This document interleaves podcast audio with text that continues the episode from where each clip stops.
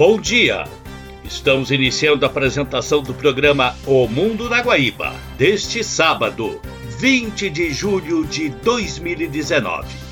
Este programa tem o apoio de Cindy Lojas Porto Alegre, que avisa: chegou o Poupei, o aplicativo do Cindy Lojas Porto Alegre, que funciona como uma vitrine virtual, 24 horas. Exponha sua marca, ligue 3025 8300.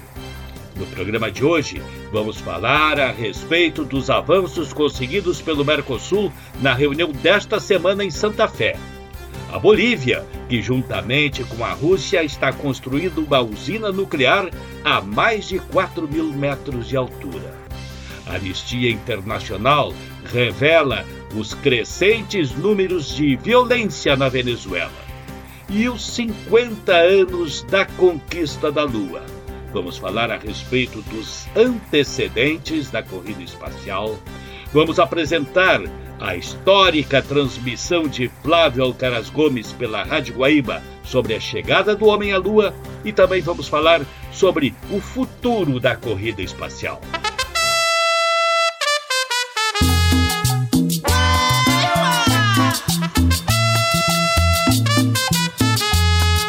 Entusiasmados com os resultados do acordo do Mercosul com a União Europeia, os representantes do bloco regional reuniram-se nesta semana em Santa Fé, na Argentina.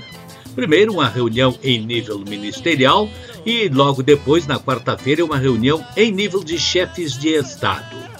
Adriana Moisés conversa com o correspondente em Buenos Aires, Márcio Rezende, a respeito dos resultados deste encontro.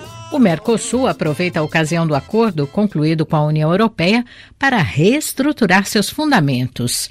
As mudanças começam a ganhar corpo a partir da reunião de cúpula iniciada na cidade argentina de Santa Fé, com chanceleres e ministros da Economia, à espera dos presidentes nesta quarta-feira. O enviado especial da RFI a Santa Fé, Márcio Rezende, tem informações sobre pequenos novos acordos que já começam a ser anunciados. Márcio, o que muda no Mercosul? Olha, o acordo mais prático será o fim da cobrança do serviço de roaming internacional dentro dos países do Mercosul. Um brasileiro vai poder usar o seu número de celular em qualquer país do bloco, como se estivesse no Brasil, com tarifa local, tanto para serviços de voz quanto para o uso de dados. Esse é outro passo que o Mercosul dá a partir do exemplo europeu que aboliu esse custo dentro do bloco.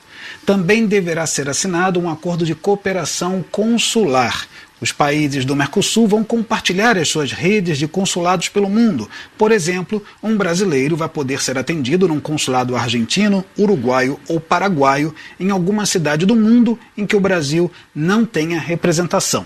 Outro pequeno acordo, mas muito importante para a segurança nas grandes cidades, é a troca de informações sobre migrantes que tenham cometido crime no seu país de origem. Esse acordo visa combater principalmente o tráfico de drogas. E quanto aos futuros acordos já em andamento, Márcio?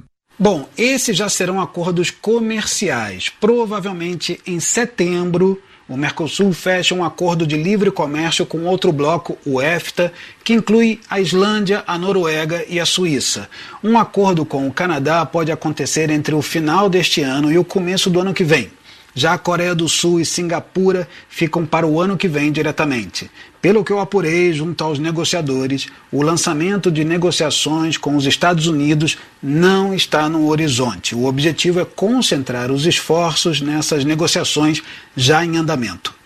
Já existe alguma definição sobre a entrada em vigência do acordo com a União Europeia? Sim, já há uma definição prontinha para sair do forno. Os países do Mercosul concordaram em acelerar os tempos. Ficou acertado que cada país vai entrar individualmente no acordo com a União Europeia à medida que cada Congresso aprovar o texto, sem precisarem esperar a aprovação de todos os países para dar vigência à integração. Pelas regras, o acordo comercial Mercosul-União Europeia entrará em vigência assim que o Parlamento Europeu e os congressos de cada país do Mercosul aprovarem o texto. Para evitar que a demora de um país em aprovar o acordo prejudique aquele que já o aprovou, os quatro países do Mercosul decidiram flexibilizar essa exigência. O maior receio dos países do Mercosul é quanto às eleições argentinas de outubro. O presidente Maurício Macri é candidato à reeleição, mas quem lidera as sondagens é Alberto Fernandes, considerado um protecionista que promete rever o que foi assinado com a Europa. O Brasil assume a presidência rotativa do bloco. O que se pode esperar da coordenação brasileira do Mercosul? Olha, a presidência brasileira pelos próximos seis meses terá três eixos. O primeiro será fechar os novos acordos que eu mencionei. O segundo será reduzir a tarifa externa comum do Mercosul para tornar o bloco mais competitivo. O Mercosul quer reduzir drasticamente a tarifa para bens tecnológicos e bens de capital, ou seja, permitir que as indústrias locais invistam em máquinas e em tecnologia para produzirem de forma mais eficaz. O terceiro eixo será a institucionalidade do bloco: menos burocracia, menos custos, mais eficiência, mais facilitação do comércio o acordo com a União Europeia e os próximos que serão fechados obrigam o Mercosul a uma profunda reforma interna capaz de criar as bases para competir com os bens e com os serviços que vão entrar no mercado local. Bem, pelo que se observa, o Mercosul finalmente está tendo alguns benefícios diretos para o cidadão como por exemplo essa questão referente à não cobrança do roaming internacional. No entanto, é preciso avançar em outros setores, como, por exemplo, a livre circulação de pessoas e de serviços, conforme é na União Europeia. Afinal de contas, nós, para sairmos daqui do Brasil para irmos à Argentina, por exemplo, precisamos, ao chegar lá, preencher um boletim de imigração. E, ao mesmo tempo, nós criamos uma placa de trânsito para os nossos carros no Mercosul sem que tenhamos uma unificação do código de trânsito. Então, é preciso também rever estas questões que são básicas e fundamentais para os cidadãos do bloco.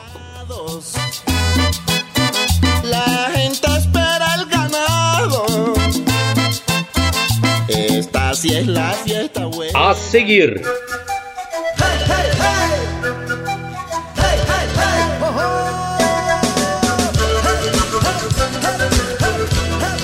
Bolívia constrói em parceria com a Rússia usina nuclear a mais de 4 mil metros de altura.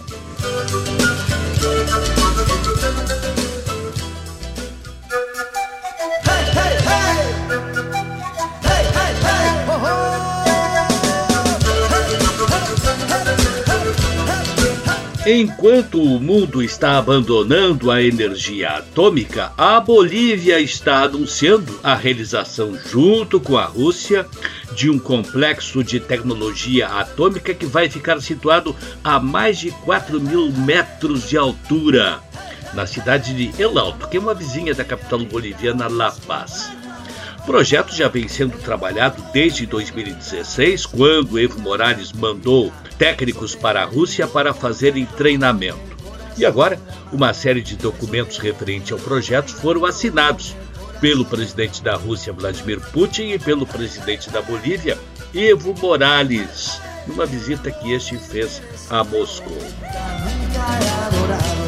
O acordo contempla também outras explorações, como a de lítio, em que a Bolívia é um dos maiores produtores mundiais, além de desenvolvimento de agricultura, segurança e o um projeto nuclear, que é o mais chamativo, logicamente. A ideia é que o país não apenas seja capaz de gerar energia nuclear, mas consiga fazer pesquisas e usar a energia para fins medicinais e agroindustriais complexo tecnológico terá três partes específicas para desenvolver cada um dos projetos, segundo está sendo revelado.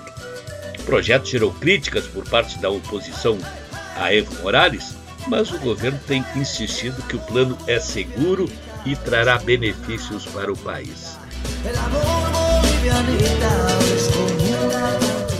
Para começar a usar a energia atômica, o governo boliviano criou em abril de 2016 a Agência Boliviana de Energia Nuclear, ABEM, e fez os primeiros acordos para receber ajuda da Rússia. A ABEM será responsável pela administração do chamado Centro de Pesquisa e Desenvolvimento em Tecnologia Nuclear, que atualmente está em construção. Este centro vai estar no livro dos recordes porque é o único que está tão alto no mundo, disse o oficial do governo russo, Rosatom Eugeni Pakirmanov, em uma visita recente às instalações. O objetivo é desenvolver aplicações nucleares com fins pacíficos, com responsabilidade social e ambiental, segundo a ABEM. A entidade afirma que assim a Bolívia deixará de ser o único país da América do Sul que não usa energia atômica. No fim de junho, Evo Morales homenageou 10 bolivianos que foram fazer capacitação em instalações russas. Outro grupo já havia sido enviado em 2018. O governo boliviano também lançou 260 bolsas de estudo para formar futuros operadores da central. Segundo o presidente, o complexo tecnológico estudará raios gama para dar um salto tecnológico e científico na área agroindustrial. O governo diz que isso permitirá um aumento nas exportações e melhorará a qualidade dos produtos agrícolas no país. O complexo também terá um centro de radiomedicina para produzir remédios e pesquisar exames que ajudem na detecção precoce do câncer e no seu tratamento. Evo diz que esse assunto é uma prioridade e que espera que os centros de oncologia comecem a funcionar no ano que vem. No entanto, a oposição boliviana questiona a implementação de um programa nuclear no país. Os opositores afirmam que o governo de Evo permitiu que países como Rússia e China tenham interferência demais na Bolívia e criticam o endividamento que foi necessário para o projeto. Também afirmam que outros projetos energéticos prometidos pela administração de Evo, como a produção de baterias de lítio, ainda não foram concluídos. O curioso é que isso está sendo feito aqui na Bolívia, na América Latina, há tempos passados um quintal dos Estados Unidos em que os russos não tinham interferência nenhuma. Isso aí demonstra que, enquanto Donald Trump volta-se para a Sul América fechando a do mundo, os russos aproveitam a situação e fazem a sua intervenção por aqui.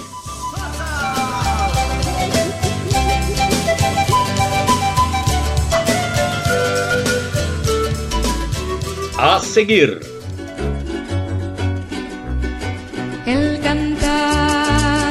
sentido el cantar, tiene sentido, entendimiento y razón. Os crescentes números da violência na Venezuela. Tiene sentido el cantar, tiene sentido, entendimiento y razón.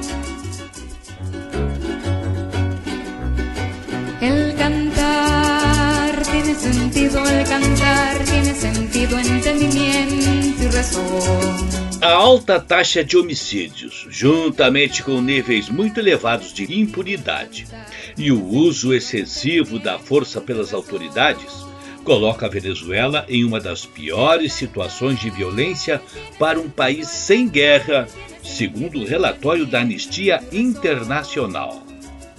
O número de homicídios na Venezuela é superior ao de muitos países em guerra, ressaltou Esteban Beltrán, diretor da Anistia Internacional Espanha, ao apresentar em Buenos Aires o relatório intitulado Isto não é vida: Segurança Cidadã e Direito à Vida na Venezuela. Segundo a ONG, desde 2002, a quantidade de homicídios na Venezuela aumentou de maneira constante e a partir de 2010 se tornou crítica, porque a taxa de homicídios não diminuiu de 50 a cada 100 mil habitantes. Como agravante, a Anistia Internacional destaca que a impunidade alcança 92% nos casos de crimes comuns e 98% para violações dos direitos humanos. A Anistia Internacional destaca a sua preocupação com as supostas execuções realizadas por agentes do Estado durante operações contra a criminalidade, em particular as chamadas operações de libertação do povo, geralmente nos bairros periféricos da cidade. Thaisa Estivani, em conversa com a correspondente em Caracas, Eliana Jorge, dá mais detalhes sobre a situação de violência na Venezuela. Dados recentes divulgados pela Organização das Nações Unidas apontam que a Venezuela se mantém no ranking dos países mais violentos do continente sul-americano. No entanto, pesquisas internas apontam que a forte crise econômica e o êxodo de milhões de venezuelanos também tiveram reflexos diretos nos crimes cometidos no país comandado por Nicolás Maduro. Este é o assunto do nosso Linha Direta de hoje e é sobre ele que nós conversamos com a nossa correspondente Eliana Jorge, que vai dar mais detalhes sobre essa situação. Eliana, quem são os novos rostos das vítimas da criminalidade no país? Olá, foi lançado este ano aqui em Caracas o livro Os Novos Rostos da Violência, Empobrecimento e Letalidade Policial e nele, um dos autores da obra, o sociólogo e diretor do Observatório Venezuelano de Conflito Social, Roberto Bricenho Leon, destaca que crianças e adolescentes aumentaram as estatísticas da criminalidade, seja como vítimas ou como algozes. A fome, causada pela queda do poder aquisitivo dos pais delas, é um dos principais fatores para a entrada dos menores de idade no crime. É o que conta Bricenho Leon. Muitos niños uh, salen a, a, la, a, la, a, la, vida de la calle porque las familias no tienen cómo ofrecerles alimentos dentro de la casa. Além disso, a falta de comida aumentou a violência nos lares. Há denúncias de agressões e até mesmo de assassinatos porque um familiar comeu a porção racionada que era de outro integrante da família. E ainda, de acordo com o sociólogo, alguns criminosos imigraram e agora certas facções criminosas venezuelanas têm células no Peru e também na Colômbia. A situação econômica agravada pela alta dos preços afetou o perfil da criminalidade? Olha, a alta inflação, a desvalorização da moeda nacional e a dolarização da economia venezuelana impactaram a criminalidade. Com isso, os homicídios caíram em até 20% nos últimos três anos. Uma arma de fogo custa cerca de 3 mil dólares, valor muito alto em relação ao salário mínimo, que é equivalente a 5 dólares. A falta de dinheiro em espécie fez dos bancos locais seguros. Com isso, houve também a redução dos sequestros expressos, aqueles rapidinhos. No entanto, os criminosos, que agora atuam de dia, preferem assaltar residências. E entre os bens mais buscados estão moedas estrangeiras e até mesmo alimentos. Mas a Venezuela é um estado fortemente militarizado. Há denúncias de ações violentas por parte dos policiais. A ação deles não ajudou na redução do crime? Olha, as novas formas de violência também incluem as forças de segurança do Estado. De acordo com Bricenho Leão, a ação policial é um dos fatores que mantém alto o número de assassinatos. Nos últimos eh, dois anos, lo que ha aumentado de manera importante en el país son los asesinatos cometidos por los cuerpos policiales. O sociólogo cita o caso do estado Aragua, na região central da Venezuela, onde a maior parte das mortes são cometidas por policiais. Muitos casos aconteceram durante a Operação para a Libertação do Povo, organizada pelo Estado para conter a criminalidade. Já no relatório divulgado pela ONU Direitos Humanos, após a visita da alta comissária Michelle Bachelet aqui à Venezuela, foi solicitada a dissolução das FARC, que é considerado um grupo de extermínio. Além disso, em busca de aumentar a renda, alguns policiais recorrem à venda de artigos de trabalho, como é o caso das munições. No entanto, os agentes de segurança também integram o número de vítimas. Em 2018, só aqui na capital Caracas foram assassinados 63 policiais. Quem são as vítimas deste novo padrão de violência no país? Pois é, a maioria das vítimas são crianças, idosos e mulheres. Porém, é um grupo que engrossa essas estatísticas e é dos comerciantes, sobretudo aqueles que trabalham com alimentos. Eles sofrem extorsões para ficar livres de outros tipos de crimes. Caso não paguem, podem sofrer sérias represálias. Por exemplo, há poucos dias aconteceu com a centenária fábrica de biscoitos Puig. Ela acabou incendiada porque seus proprietários se recusaram a pagar propina aos criminosos antes do crime ser realizado. A Noruega tem tentado uma mediação na crise venezuelana buscando aproximação entre governo e oposição. No entanto, não tem acontecido avanços nesse sentido. E ao final da reunião de cúpula desta semana em Santa Fé, na Argentina, os países membros do Mercosul defenderam o retorno da democracia à Venezuela. No entanto, pelo que se está observando, isso está ainda muito distante de se concretizar.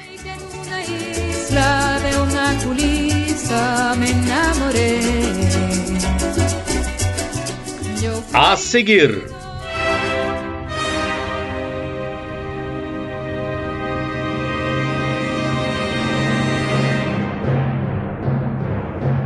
os 50 anos da chegada do homem à Lua.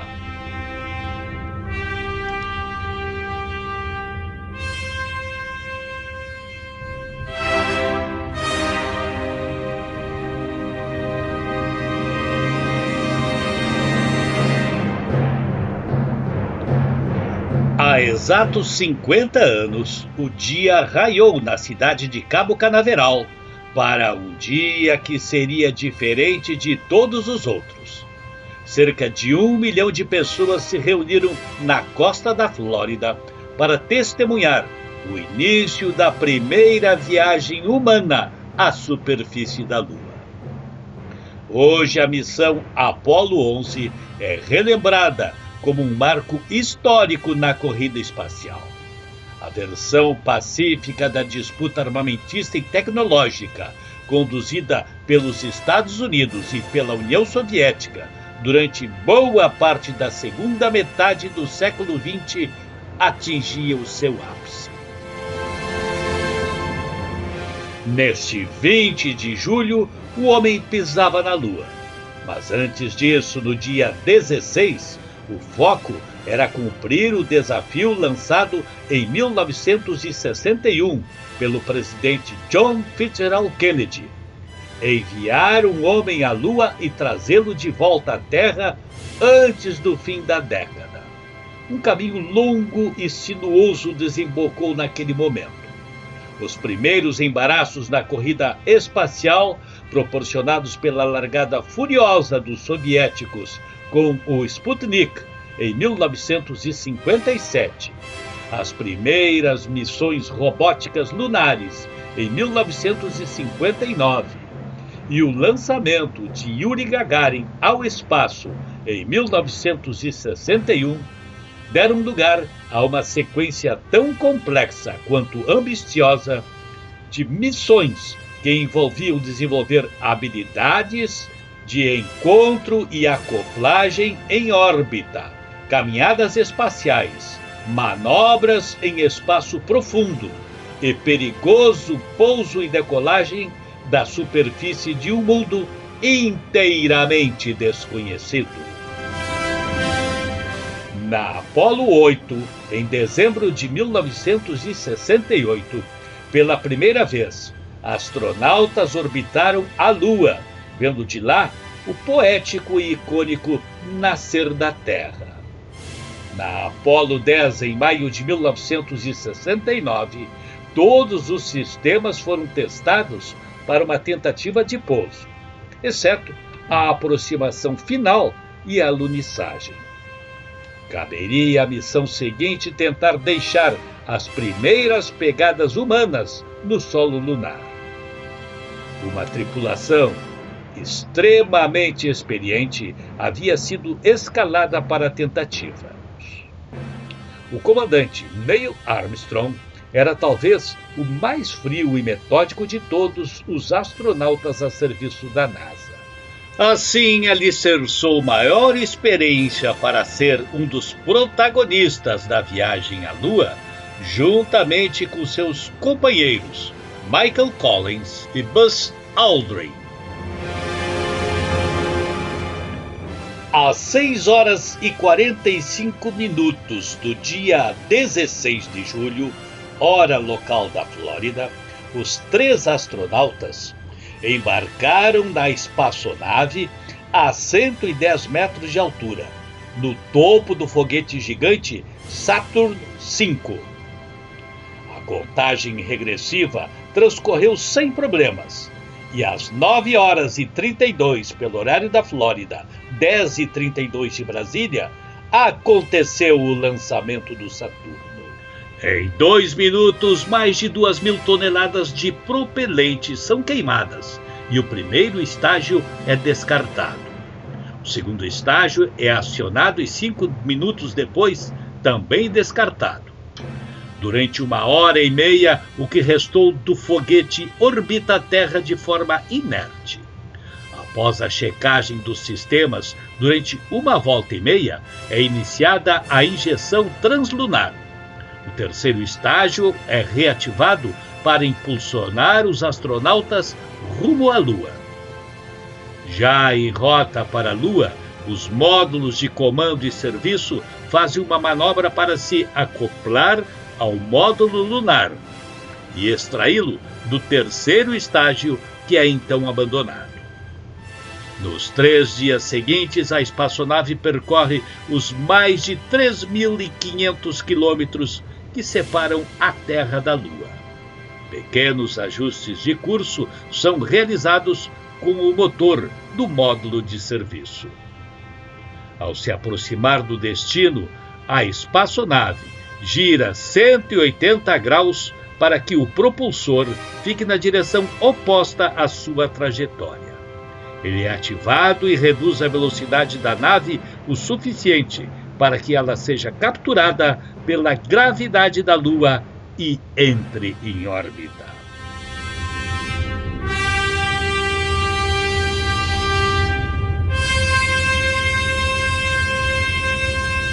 A seguir.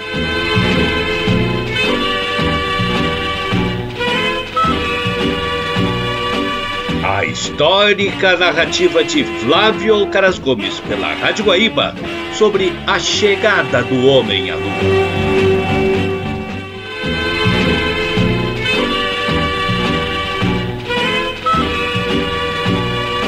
Neste bloco, vamos fazer um resgate da histórica transmissão de Flávio Alcaraz Gomes pela Rádio Guaíba sobre a chegada do homem à Lua. Aqui Cabo Kennedy com Flávio Alcaraz Gomes da Rádio Guaíba, comandando o network de emissoras brasileiras de radiodifusão. Atenção ouvintes do Brasil, o módulo lunar desprendeu-se da nave-mãe. A águia abandonou a Colomba, a águia abandonou a Pomba. Esse foi o nome dado pelos astronautas às duas naves. A nave-mãe, Colomba, Pomba. O módulo de lunar, a águia. A respiração contida, a humanidade espera e confia. Estamos às vésperas da alunissagem. Agora faltam apenas duas horas e 15 minutos para que a Colomba, ou melhor, para que a águia desça em território lunar, tomando sua posse em nome da humanidade. Nós estamos aqui, instalados no centro de imprensa de Cabo Kennedy com os nossos microfones conectados diretamente com Houston. E Houston anunciou dramaticamente, há poucos minutos, que as duas naves haviam se desprendido e que a águia rumava firme e celeremente para a Lua. Eis o contato entre os astronautas e a Terra, gravado aqui pela Rádio Guaíba há poucos minutos. Alô Brasil, Rádio Guaíba falando diretamente de Cabo Kennedy. Faltam agora, atenção ouvintes do Brasil, faltam agora apenas duas horas e quatro minutos para que a águia desça à superfície lunar. São transcorridos neste momento 100 horas e 50 minutos de voo depois da partida da nave espacial Apollo 11 de Cabo Kennedy. E eu gostaria de me referir, enquanto não chega o momento em que há de separar a história da humanidade em duas partes, aquela que precedeu e aquela que sucedeu a conquista da Lua. Eu gostaria de referir-me do entusiasmo do povo americano a respeito de sua façanha espacial não somente a respeito do entusiasmo do povo yankee, como também a respeito da gigantesca cobertura rádio-jornalística e televisionada que está aqui sendo realizada. Cabo Kennedy. A administração espacial norte-americana confirmou a decolagem da missão Apollo 11 para as 9 horas e 30 minutos desta manhã a NASA já começou a verificação de rotina do foguete Saturno V, que vai conduzir os astronautas Neil Armstrong, Edwin Aldrin e Michael Collins. O pouso na superfície lunar está previsto para a noite da próxima segunda-feira. O comandante Armstrong vai ser o primeiro ser humano a pisar no satélite natural da Terra.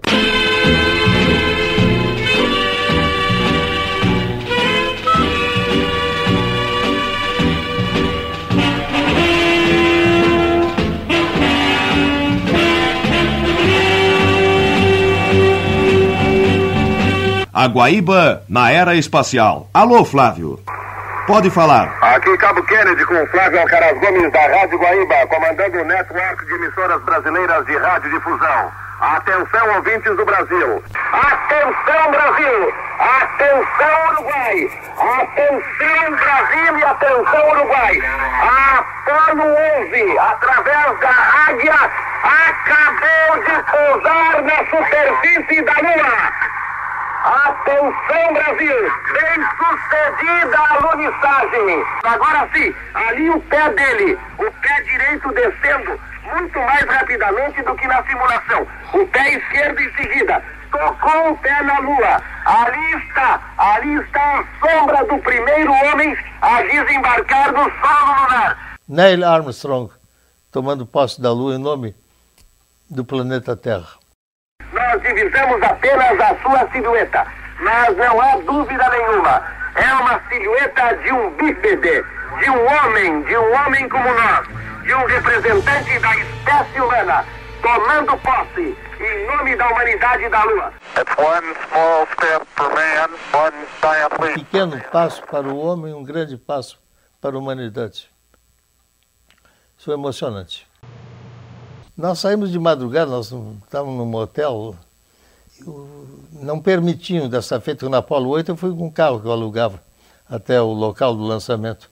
Dessa vez não permitiram, fomos no ônibus. E o ônibus desviou de caminho. Eu disse, por amor de Deus, eu vou perder o horário. Cheio de jornalistas, tinha uns 40, 50 jornalistas, ônibus lotado. Aí desviou, desviou e parou numa coisa.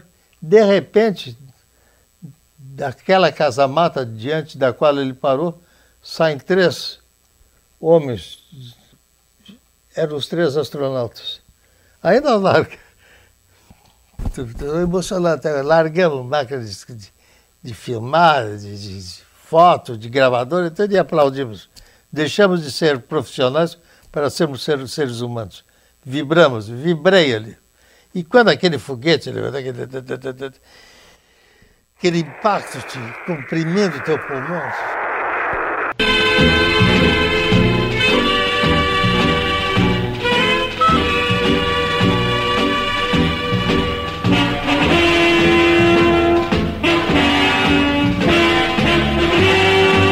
A seguir,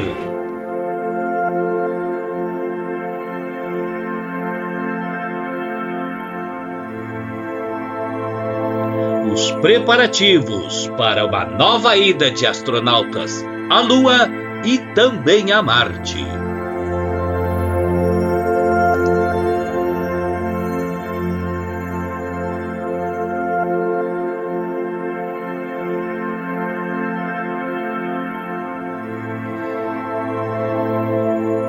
A Lua tem sido o principal assunto nos últimos dias nos círculos espaciais. NASA apresentou os primeiros detalhes de seu plano de colocar astronautas no solo lunar até 2024. Cientistas chineses publicaram os primeiros resultados científicos de sua exploração do lado afastado da Lua. E uma sonda conseguiu registrar o local de impacto do módulo israelense, que tentou, sem sucesso, uma alunissagem em abril. Nos Estados Unidos, a Agência Espacial enviou ao Congresso uma emenda ao seu pedido de orçamento para 2020, incluindo mais 1,6 bilhão de dólares para o desenvolvimento de um módulo de pouso capaz de pousar na Lua com astronautas até 2024, num projeto batizado de Artemis. Trata-se da irmã gêmea de Apolo na mitologia grega, uma referência ao primeiro projeto que levou humanos à superfície lunar entre 1969 e 1972. Desta vez, promete a NASA, veremos a primeira mulher a pisar na Lua. A iniciativa, contudo, segue com rumos incertos. A proposta da Casa Branca é tirar os recursos necessários do Pell Grant, um programa de bolsas universitárias para americanos de baixa renda e não é provável que essa conversa cole entre os congressistas democratas, maioria na Câmara. E o administrador da NASA, James Bridenstine, já disse que será preciso colocar ainda mais dinheiro nos anos seguintes para cumprir o prazo. De concreto, a NASA selecionou 11 companhias para trabalhos iniciais num módulo de pouso tripulado por modestos 45,5 milhões de dólares.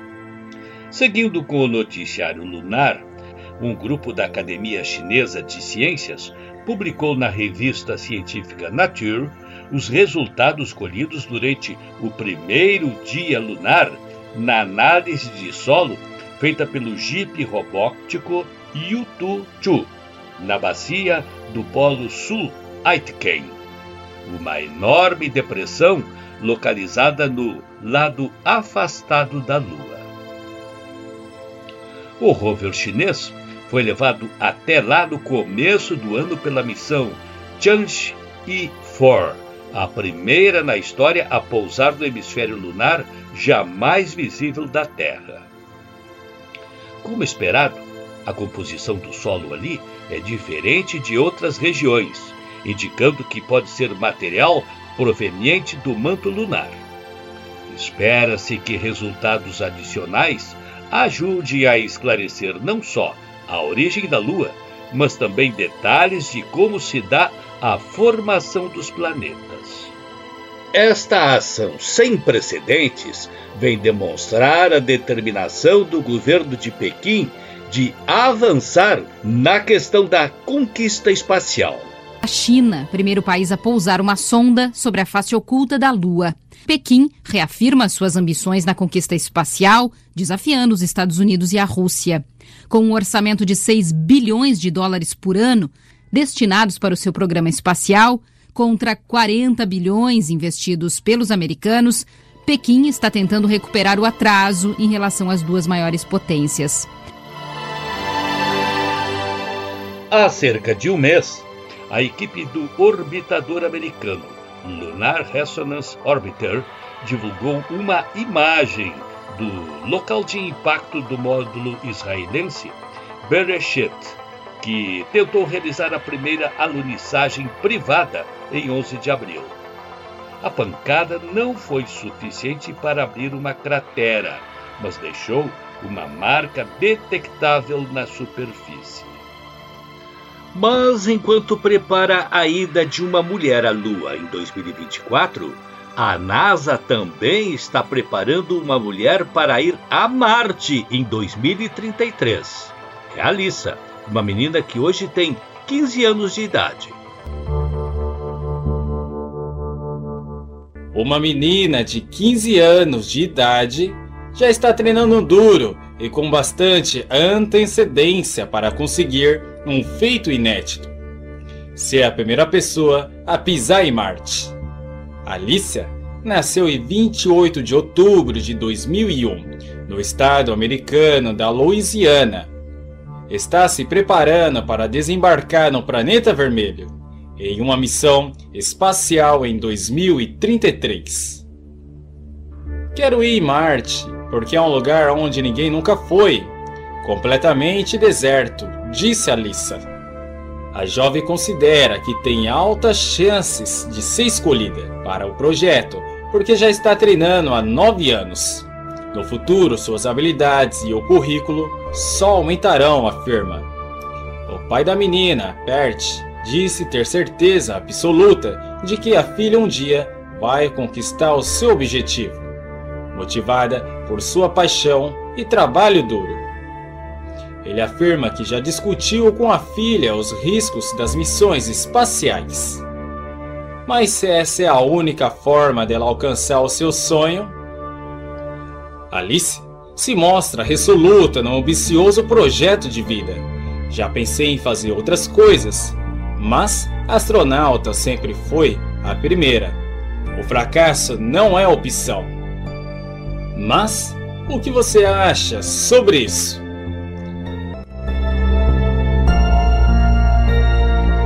Vê-se, portanto, que a corrida para a conquista do espaço se amplia e, ao mesmo tempo, numa época de valorização do empoderamento feminino, teremos duas mulheres fazendo história na conquista espacial.